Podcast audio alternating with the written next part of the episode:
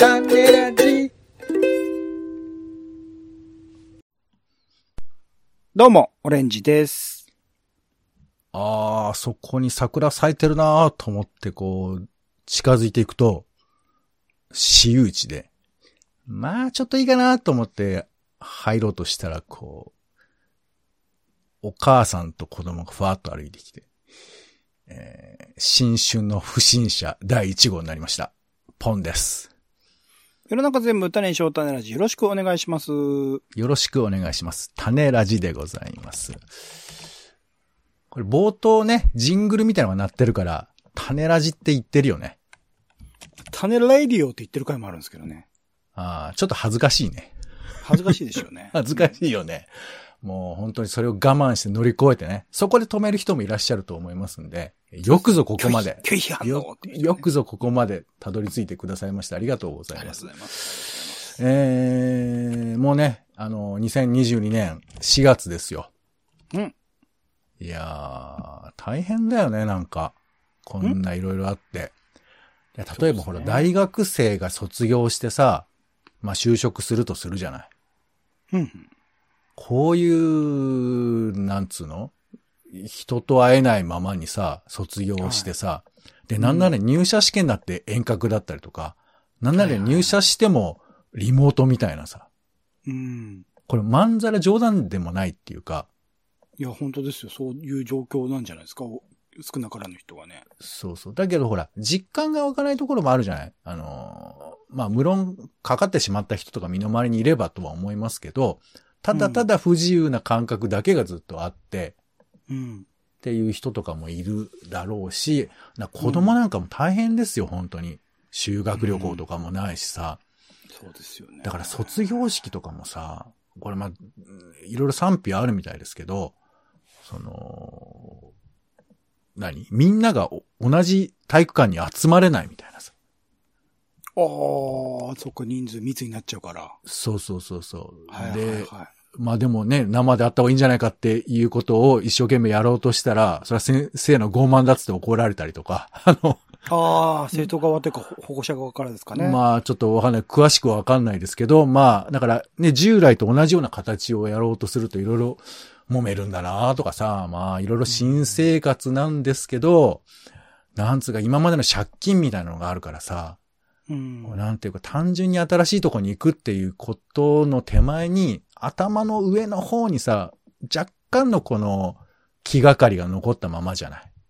はあ、はあはあはあ、だから、まあね、こういう時に、ポッドキャストにいらっしゃる方っていうのは、どういう方かちょっとわからないんですけど、うんまあ、ぜひですね、あの、気晴らしをしていただきたいなというふうにね、思ってますよ。ほうほうほうほう。気晴らしい。ほうほうほうじゃないでしょ。ん？いや、ポッドキャストって、どんなもんですかね？本当に。どんなもんですかね？ほうほう。ど、どういうことでしょう？それは。いや、この、ポッドキャスト聞いて、ああ、うん面白かったとか、あ、そんなことあんだな、ぐらいのさっと気分が変わるみたいなこともあるじゃない。はいはいはいはいはい。そうですね。面白いものであれば。それは、まあだから面白いかどうかっていう基準みたいなのがいろいろあると思うんですけど、うんうん。例えばじゃあ、その、面白いポッドキャストってどういうもんですかね？面白いポッドキャスト。まあ、その、話してる人が好きになるであるとか、話されてることが学びにつながるであるとか、ただただまあ笑えて面白いとか、まあそういうのがいろいろあると思いますけどね。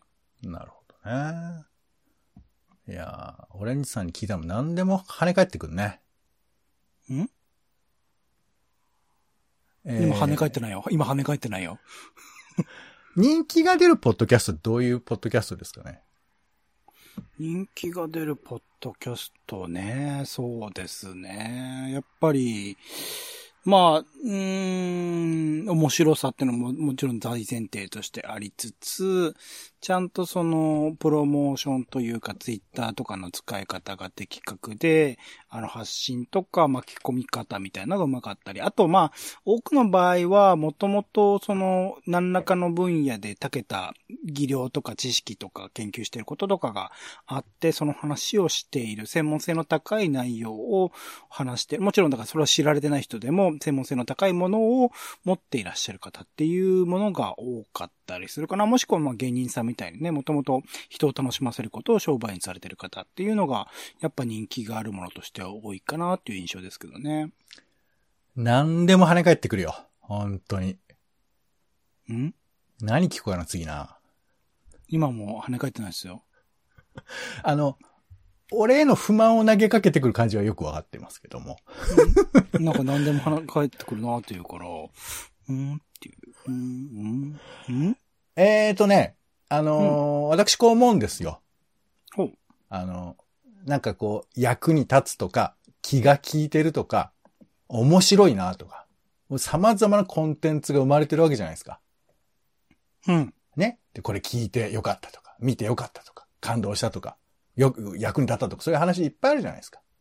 うん、うん。で、それを見て、僕もすっかりなんか分かった気になって、ああ、あそう、ああ、そういうことね、みたいなことを、で、これをまた人に言ったりするわけじゃん。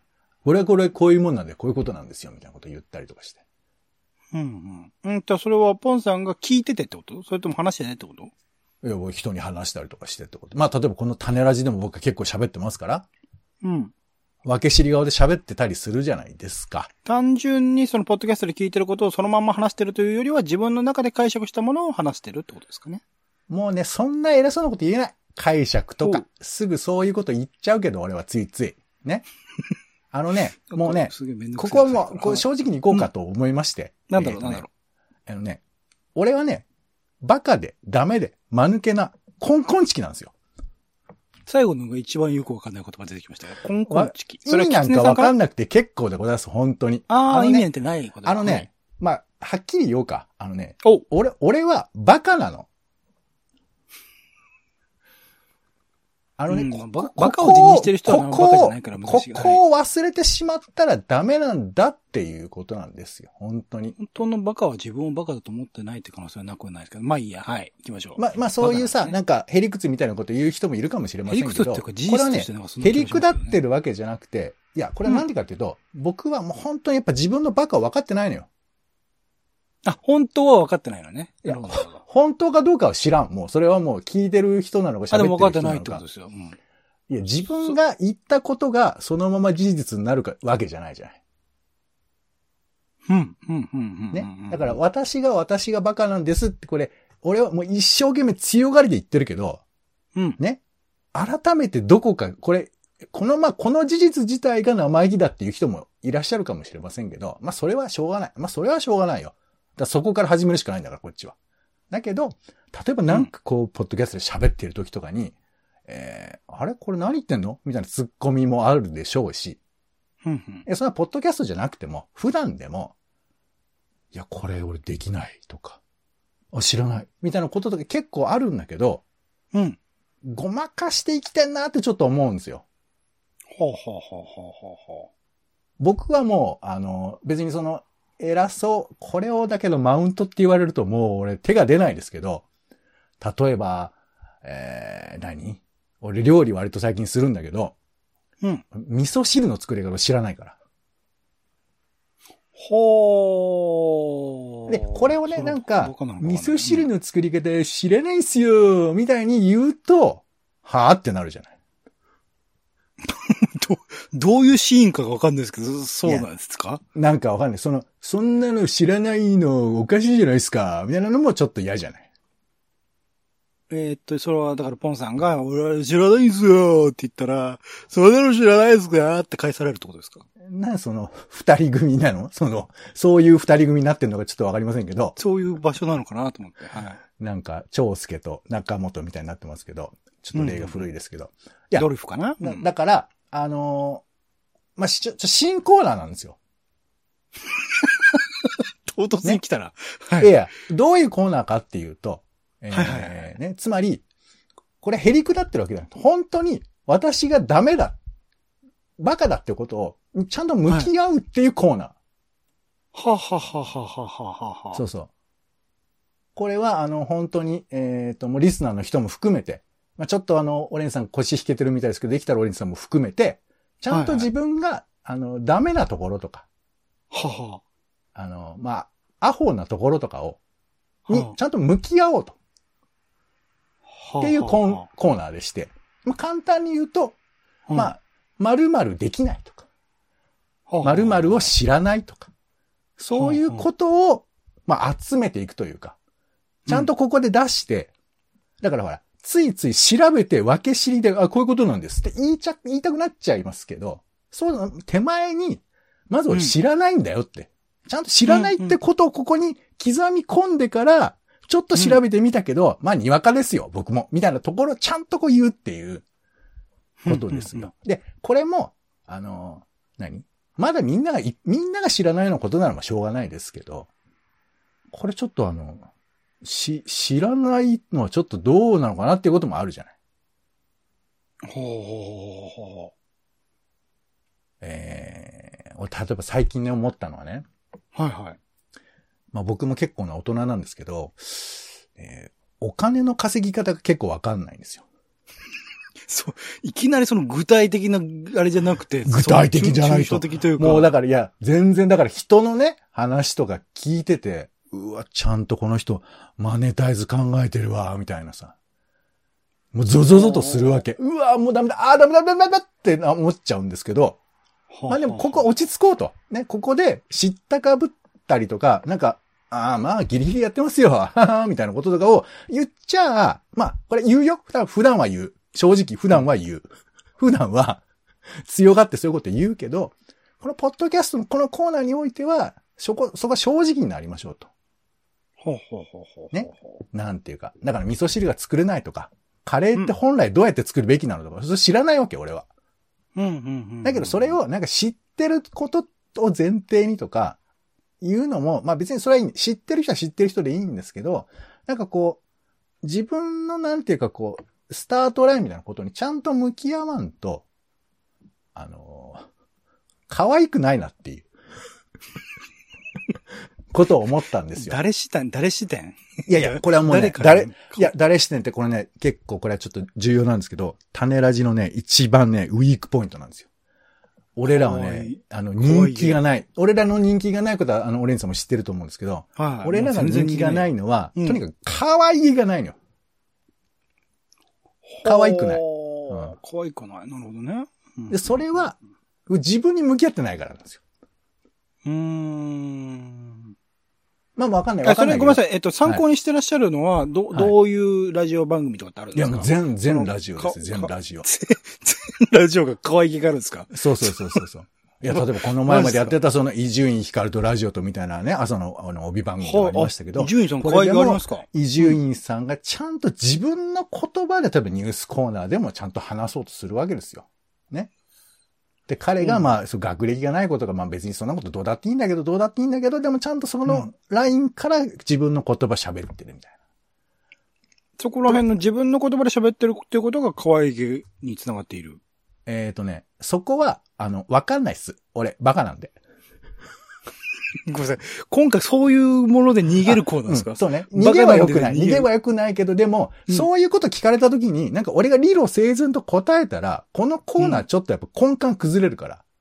あ、そこら辺はもう随時ずらしていくというか。だって分かってんだったら別にやんなくてよくない？こんなん。いやいやいやいや。その可愛げっていうのがどういうポイントなのか一番最初に出てきた例で分かんなかったんで、仮説、仮説だと思って。分かってないんだから。当てずっぽだから。なるほどね。ただ、せただ、基本的には、ね、ちゃんと自分がバカだと分かって、だから、うんバカを隠そうとすればするほど、この人はカッコつけてんなーっていうふうに思われるわけよ。ほー。その例を聞きたかったんだけどな。いやいやそこれは伊集院さん。これはでもべ、じゃあちょっと伊集院さんでちょっと俺今カッコつけたよ。正直言えば。うん。その、なんか例のチョイスでカッコつけるとかももう、いや、うわ、気持ち悪早かったですね。いやいや、その実例が出たんですね、今ね。そう、だからちゃんとそういう、メタのメタだ今、な、そういうの今心の中に思っている自分のこととかも、兄さん言ってましたよ。こういうね、ラジオの時には、インディーズのね、まあ、特にこう、まあ、一人語りのラジオでは特に、もう、うん怒ったこと全部喋った方がいいよって言ってましたよ。ああ、へえ。なるほどって俺も分かったつもりで喋ってるのもまたこれやばいんですけど、まあ、やばいことは覚悟で言いましょうか。えーなんで新コーナー。バカだと分かってない僕は、まるで可愛げがない。これ始めたいと思います。さっき何々できないって言ってませんでしたっけ？あれ？こっちのが正しいタイトルですか？ん新コーナー。ええっ、と、ま、まだちょっとうる、流動的ですけど、とりあえずあ、えー一旦は、バカだと分かってない僕はまるで可愛げがない。これが一応タイトル。何ですかそのラノベみたいな長いタイトル。それがいくんですか？だからほら、ちゃんとバカを、あの、あの、字面で出していかないと。字面で。そう。なんか、ここで。バカは長文になりがちってこと？でもなんか意味は伝わっちゃってるからなんかバカ感はないんですけど。いや、それじゃあ、そのほら、そこまで行くとさ、言語を飛び越えることになるから、抱きしめ合わないと伝わんないことになるでしょ？ちょ、それはあの、ラジオだと非接触ラメディアなんで、できないんで。そうなんですね。そうあと一応あの、僕がダメなのを僕はまだ知らないっていう、さらにラノベっぽいのも考えたんですけど、それだとわけがわかんないんで、一旦ちょっとそれやめました。そうですね。ラノベっぽさとラジオタイトルの相性の悪さったらないですからね。そうそう。なので、まあ、バカだと分かってない僕はまるで可愛げがないとい略、う、略してくんねえかな ?4 文字ぐらいで略してくんねえかなそうね、バカ丸ってことになりますか？かわいい。可愛げがある。バカ丸は可愛げがあるよ。いいよ。それ行こう。そうそうそう。なんで、はいまあこういうね、可愛げがある方向に行けたらいいなというバカ丸。うんまあ新コーナーバカ丸ということでうん。やっていきたいと思いますけども。十分に出てると思うけどね。今までもね。バカがね。いやいやいや、本当にちゃんとだからこのコーナー、ききちっとこのコーナーを、あの、作ることで忘れないでしょ、僕らが。ついつい、格好つけたこと言っちゃうから、ついつい。うん、うん、うん。これはちゃんとこれあの、あの、石碑のように、あの、このコーナー作るから。うん。このコーナー見たら、あ、いかん。なんか俺、ちょっと今、わかんないこと分かったふりで喋ってるとかさ。なんか分け知り顔で時間潰したけど喋ってるみたいなこととかをちゃんと自覚できるようになりますから。うん。ね。はい。えーということでですね、え今回は、あの、めちゃくちゃ冒頭長かったけど、とりあえず漢字の練習が行こうかと。いいですね。うん。はいいですよ。うんいや、これでもね、あの、まあ、これはちょっと基本なんで、あんまり恥ずかしくないと思うんですけど結構知らない熟語とかないですか？まあ、ありますよ。大量にありますよ、それは。ありますよね。例えば、えー、獅子心中ってわかります？獅子心中えっ、と、これあの、ライオンの獅子ですね。獅子に、心の中と書いて、獅子心中っていう言葉があるんでえす。、ライオンが心中する話みたいなことですか？えちょっと待って。ちょっとオレンジさん、ここは知ってる感じで出してくださいよ。俺が突っ込む流れ。あ、うおー、そうか。使ったこともないですよ、獅子心中なんて。獅子心中って言葉があるのよ。ほうほうほうほう。で、これ、ちょっと使い方が見つけたんで、えーちょっと、インタビューで、なんか、カル、えーウォルピス・カーターのこだわりっていうなんか、曲を書いてる人たちがいて、海外の人なのにそんな四字熟語出てきたの？これね、あの、テキストの中書かれてるんです。けど、最初はきちんとメッセージを持って歌詞を書こうと思ったんですけど、楽曲を聴いた時にサビのふわりが印象的だったので、まずはそこから歌詞を始めようとなったんですね。そこで最初に出てきた言葉が、八方獅子心中の虫という言葉。その言葉には死がいっぱい出てくることもあって、そこから死をたくさん使った言葉遊びをしていきましたという。さあ、ここから大体な意味がわかるかな？可愛かったですね、今ね。ちょっと途中のやつね。はい。これちょっとわからなすぎるね。いや、これちょっと調べ、あんまり使われてなかったんですけど、まあこれ例ですから、あのね、内部のものでありながら、害を及ぼすもののことっていうのを死死心中っていうんだって。内部でありながら外部に影響を及ぼすもの。だから例えば会社で、えーずっとお世話になっていた、えー先輩がいる後輩がいて、で、その後輩がライバル企業に引き抜かれていくみたいうん。な。まあ、裏切り者みたいな。恩を受けていた者が裏切るみたいな。そういうことを死死心中って言うらしいよ。うーん。知らんかったでしょ？あんま使わないですね、確かにね。言葉として。あのね、まあ、ちょっとここはちょっと、お姉さん相談なんですけど、これ知らないことは別にどうでもいいやって思った感情が出てきたときに、別にそんなこと興味ないんですけど、言っちゃうとなんか可愛くない感じするんですけど、これどういうふうにしたら一番いいと思う？なんか使い勝手がいい所持熟語で知らなかったら素直に、ああ、うん知らないわ、全然勉強できてね、バカだなーって思えるんですけど、うん。使わない言葉だと、なんかそれは、それは知らなくていいんじゃないかって思っちゃうんですけど、どうでしょうかね。これ2種類あって、使はいわない言葉だって思い込んでるっていうパターン。マジで？そんなに今までの人生の中で獅子心中って使う場面あったい四字熟語そんなにいっぱい使う人生送ってないと思いますけど、みんな。や、一期一会とかよく使いますよ、僕は。使わないよ一期一会だねって時これ々でしょもまた一期一会だよねって使いますよ。まあまあまあ、でそういう、あの、ま、い自分にいらない一と思い込んでる石二鳥じゃない、それ、パターンとか使いますよ、普通に。あの、なんか、その攻撃する感じちょっと薄めてもらっていいですかね。あの攻撃っていうかなんか、例あのね例でそう、可愛げがある方向で行きたい。だから、あと、しえっ、と、知らなくて。可愛げあるじゃない？一期一会と一石二鳥が出てくるやつ、可愛げあるじゃない？例として、それ自分で自分で言うかね。まあまあ、じゃあちょっとこれ、まあ例です。一応ね。じゃあ、はいはい。これはどうでしょう？これはね、なんか使ってると思いますよ。うんうん。あこれ難しいかな。えー、じゃあこれいこうか。木を方変。ああ、はいはいはい。なんとなく聞いたことはあよく字面は見ると思うんですよね。はいはい。漢字が難しいので、ちょっと、くなんか説明しづらいんですけど、まあ、えー、清の木は、そしるという言葉。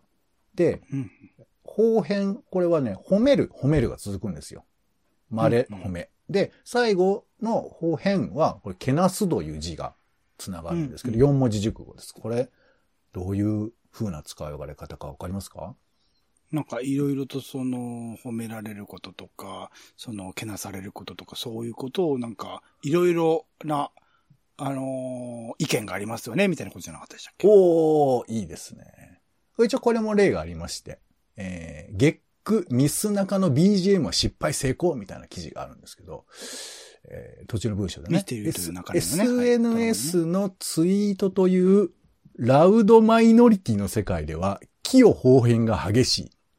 ところが、サイレントマジョリティが多数派を占める視聴者全体では、音楽がプラスに作用していたのであると。どうですか、これ？ちょっとごめんなさい。えっとね、木を方変の手前のね、カタカナがうるせえって思っちゃったんですよ。ごめんなさい、ごめんなさい。はい。ラウドマイノリティとサイレントマジョリティが、それをうるせええー秋元康が多分これ引き合わせたのかなこの二つを。そうね、そうね。使ってるね。えっ、とね、あの、ちなみにラウドマイノリティっていうのは、えー声高な少数派、声だけ大きい少数のことを言うみたいですよ。うん、うん、うん。ノイジーマイノリティって言葉ありますよね。はいはいはい。だから反対意見がありますって言うけど、実は本当に数人しかそれは言ってなかったみたいな。うんってことを、ラウドマイノリティっていうらしいですけど、なるほど。いろんな言い方があるんですね、そういう人たちもね。そう、なんだろうね、本当にね。だから木を方変がこうね、しなんか霞むじゃんね、こういうことやるとね。本当に。まあそんなこと思ってこの人は文章書いてないんですけど、えー、まあ、簡単に言うと、世間の評判のことだそうですよ。うん、うん、うん。うんまあ褒める、えけなすっていうのは、まあいろいろありますねっていうことですよね。なるほど。そう。だこれ聞くと、なんかちょっと使えるかなって感じもあります？木を方変は、まあ文章の中で使ったことはないと思いますし、言葉としても喋ったことないですけど、まあ結構読む文章の中に書いてあることは多い気がしますね。そうそう。だこれで、でも獅子心中に比べるとね、だいぶありますね。まあ、獅子心中使ってる人もいると思うから、あんまりその、ありえないっすみたいなノリで言わない方がいいと思いますけど。知らないなぁ俺バカだからさ。俺バカだからそういうの知らねえわ。ちょっとあの。攻撃的なバカの使い方やめてくださいね。あの、あくまで、あの、守りのバカでいきましょうね。うん。じゃあこれ最後行きましょう。これはね、結構見ると思うんだけど、俺わかんなかったの、実は。えー、外に連続の連と書い、連続の連と書いて味。あ、ケレンミじゃないですか。ケレン味の意味、ご存知ですか？ケレンミっていうのはちょっと癖があるみたいなことじゃない？癖がある。なるほど。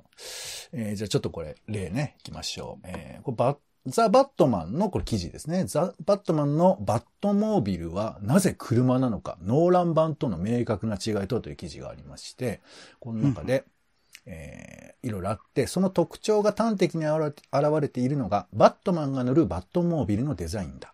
ティム・バートン監督版のバットモービルは、羽の生えた、ケレン味のあるデザインだった。クリストファー・ノーラン監督のダークナイトシリーズでは、ウェイン産業がブルース不在の間に軍需産業に注力していたという設定をベースにして、バットモービルを特殊装甲車に仕立て上げた。という文章があるんですけども。うん。俺ね、ケレン味ってね、俺もなんとなくなんか、ちょっと変わった味付けぐらいに思ってたんですけど、うん。意味が、意味聞くと、ああ、そうかと思うよ。ほう。俗受けをすることを狙ったやり方。はったりやごまかし。っていうことなんですって。じゃあ、えっと、俗受けってことは、本質的にはそんな大したことないんだけれども、一般民衆に受けるとしたらこんな感じだろうって嘘っていうかごまかしとかするっていうこと？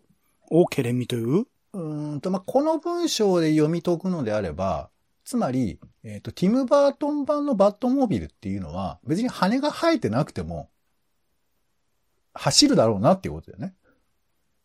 羽はあくまで飾りで、かっこいいだけでつけてるっていうことね。はいはいはいはい。あ、まさしくだ。ねまさしくケレンミだ。そう、だから、ねこの、はったりとかごまかしっていうニュアンスだから、これはポジティブにもネガティブにも取れる要素としてのケレン味って言葉の意味をちゃんと掴むと、なんか意味がちょっと分かってくるっていうかさ。これでもポジティブに取れます？